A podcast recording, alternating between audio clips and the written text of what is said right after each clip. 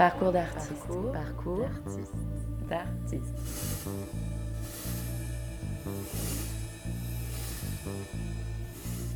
Alexandre Ribérol est le créateur et directeur artistique de la Constellation, à la fois compagnie théâtre et structure de diffusion spécialisée dans les arts de la rue. Avec sa bande de faiseurs hétéroclites, cet artiste affable et engagé mène des aventures d'envergure par la mise en place d'événements dans l'espace public. C'est notamment le cas de la Croisée des Chemins à Grigny. Évolution des arts de la rue, implication des artistes dans l'espace public, dynamisme et liberté créative de la banlieue, éclatement des chapelles, point de vue d'un acteur culturel éminent, attentif aux mutations du monde des arts et à l'ère du temps.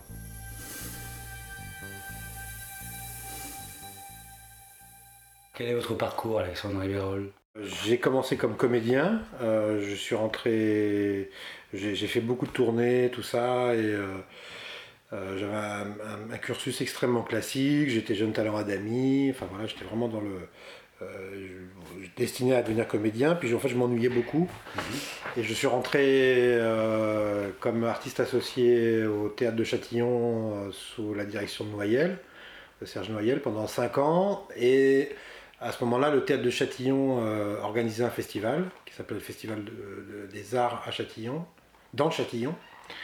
Et euh, j'ai découvert les arts de la rue à cette occasion. Euh, très vite, ça m'a énormément attiré. J'ai eu un grand choc émotionnel avec un spectacle qui s'appelle Bivouac de la compagnie Générique Vapeur. Et très vite, je me suis occupé du off et puis de l'organisation générale et de la programmation avec euh, Pedro Garcia. Et tout en continuant toujours à être comédien euh, pour la compagnie. Mais qu'est-ce qui motive la création de la Constellation en 2001 L'aventure à Châtillon s'est un, un, peu essoufflée, puis recentrée sur, euh, sur le travail de Serge Noyel. Là, j'ai eu la nécessité de créer une structure pour pouvoir continuer à, à bidouiller. Quoi. Et, c'est plus né de, de, de, comment dirais-je, de rencontres que j'avais fait, que j'avais envie de souder autour d'un, projet qu'on, pourrait hypothétiquement monter. Euh, mais dans ma tête, c'était, ça devait représenter que, je sais pas, 20% de mon activité. C'était, c'était pas du tout le but de monter une structure avec un projet, un plan de carrière et tout ça. Et c'est, euh, c'est les opportunités de la vie qui ont fait que c'est devenu une structure comme elle est aujourd'hui, la Croisée des Chemins propose des initiatives urbaines dispatchées dans la ville de Grigny. Le projet rassemble des artistes invités, des talents locaux et des habitants. C'est assez foisonnant. On a démarré ce projet-là il y a deux ans et demi, euh, sous l'impulsion de, C'était au lendemain des attentats. Euh, et donc euh, il y a eu un, projet sur les politiques villes. Valls a mis beaucoup d'argent sur Grigny et on a été choisi pour monter le projet parce qu'on a aussi nos bureaux à Grigny. Hein. Donc nous, on a dit, on va faire ce qu'on va faire. De toute façon, c'est là où c'est... Je sais pas comment il faut qu'on le, raconte. En fait, quand on est dans ce banlieue-là, on a une paix royale. Personne ne vient nous voir. Donc on fait un peu ce qu'on veut, comme on a envie de le faire. Donc bon, on a, pris cet argent et euh, on a embauché un médiateur. Ça a été la première chose qu'on a fait, c'est on a embauché un médiateur. Et pendant six mois, on n'a rien fait. On a juste euh, euh, créé du lien, rencontré les gens. On a mis en place des ateliers de travail avec les habitants, les services, euh, les associations, tout le monde pouvait venir parler d'où il était, comme il était, etc.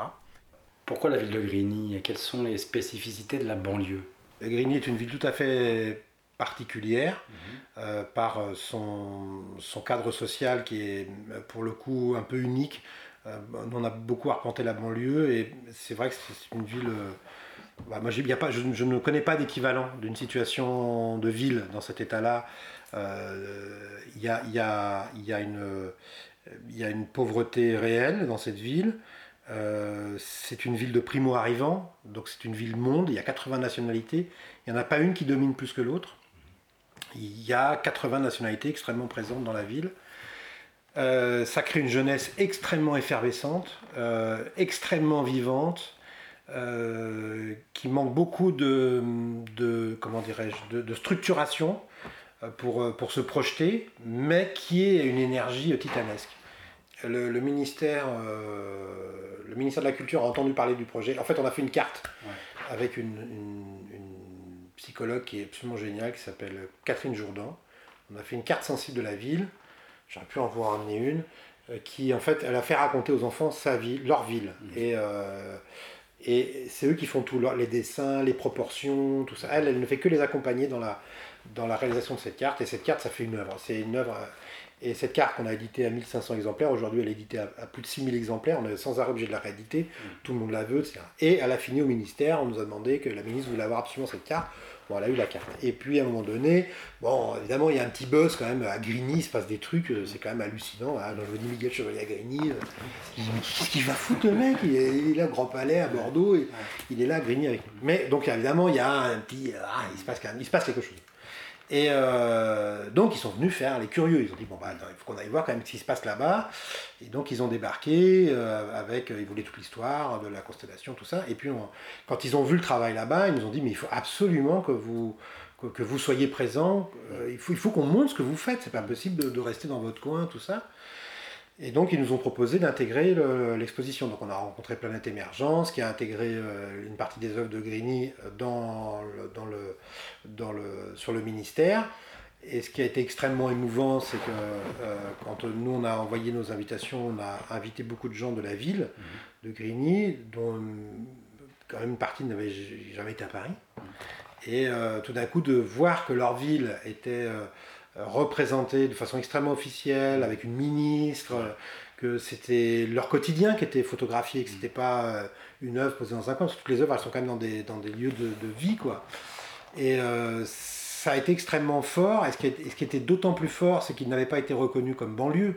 C'était pas l'idée de, c'était pas Grigny, la ville de banlieue qui, c'était la ville qui a des œuvres, point. Et c'était il y a juste ça qui était raconté. Et ça, en termes de témoignage pour une ville comme Nice, c'était extrêmement fort. Du reste, c'est un, à mon avis, un des grands, une des grandes réflexions qu'il faut qu'on ait avec ces territoires, c'est que ce ne sont pas des territoires annexes ou connexes, des, ce sont des, des, des, territoires qui sont euh, fondamentalement dans notre corps républicain. Ils, sont, ils sont la France et euh, euh, il faut que nous arrivions à à faire de, de, de, de, cette sensation que ce soit un petit, un petit auriculaire, c'est l'auriculaire celui-là euh, Que ce soit l'auriculaire de notre main, il faut qu'on on, saisisse bien que demain, ils vont, ces territoires-là vont énormément constituer euh, l'ensemble de notre territoire.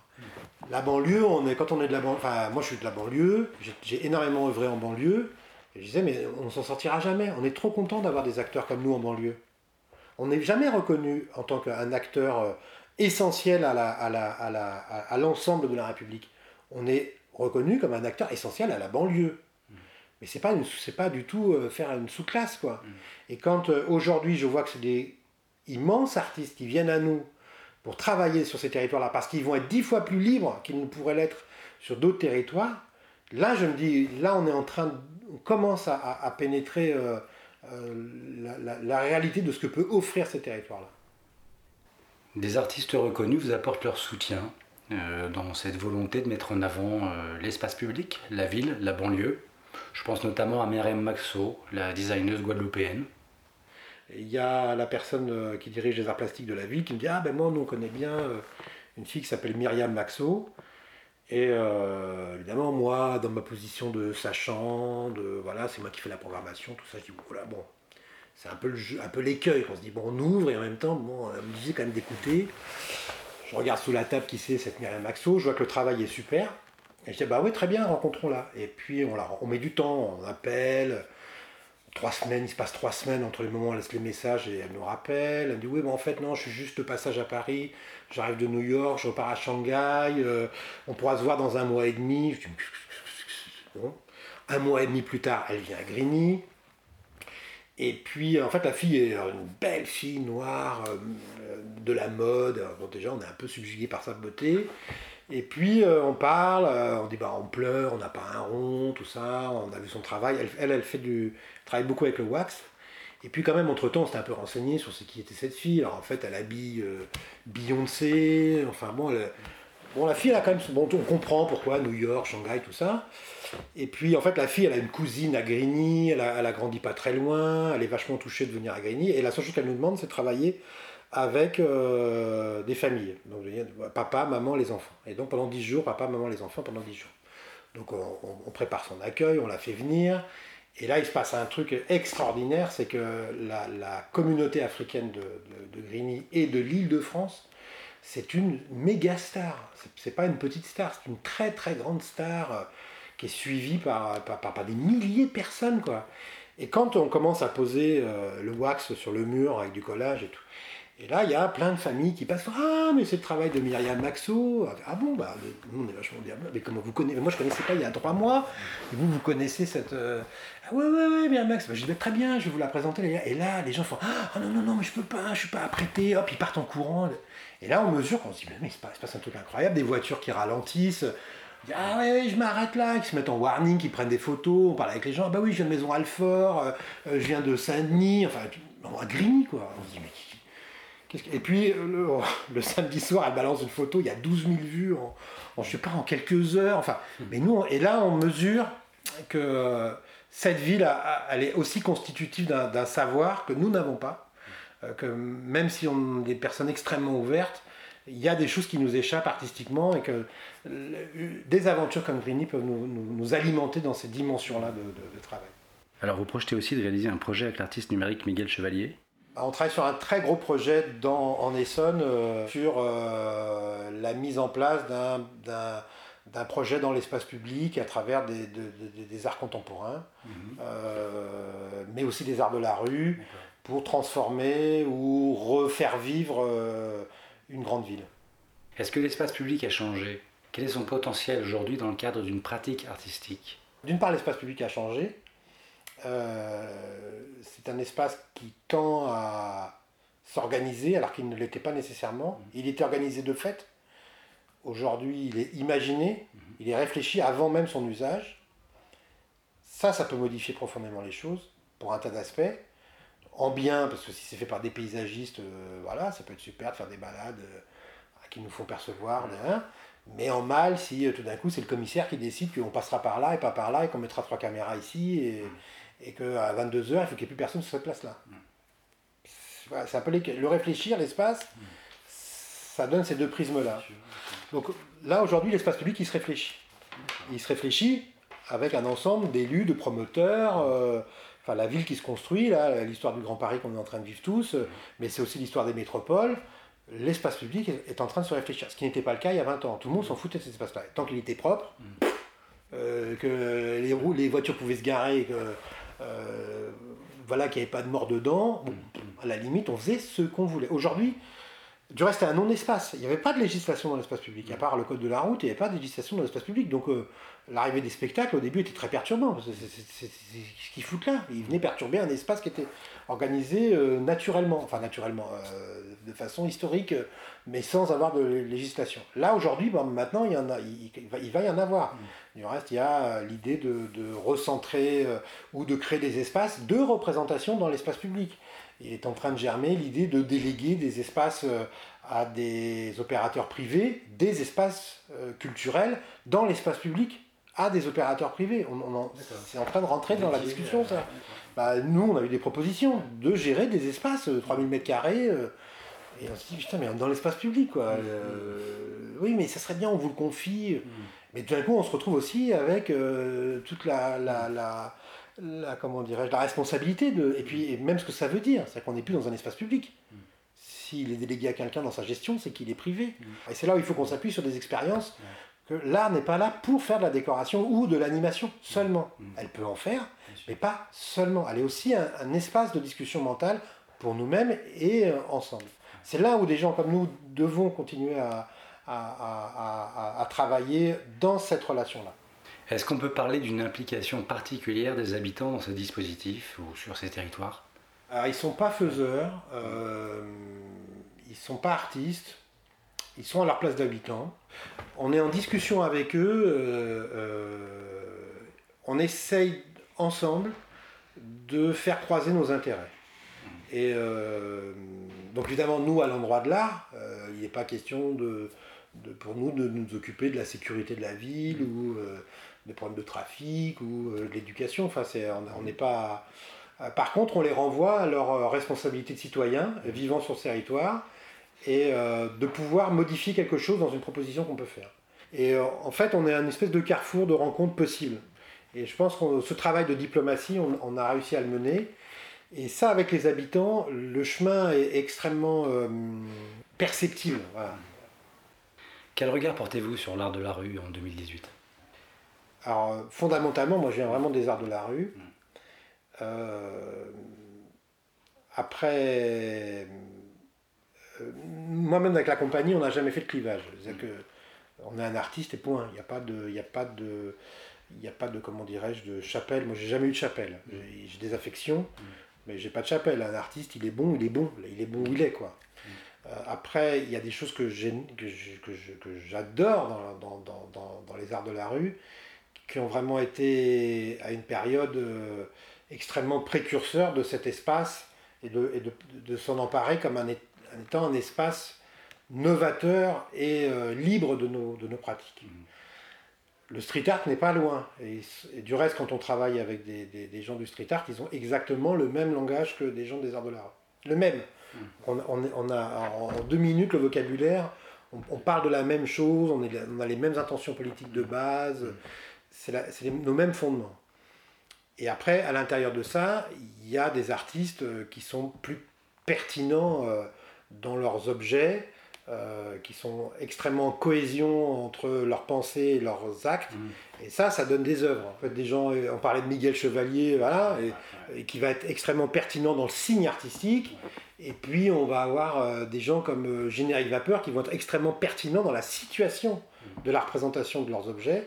Et, ça fait œuvre. C'est-à-dire que c'est pas seulement le signe artistique qui fait œuvre, c'est l'ensemble de la cohésion du projet.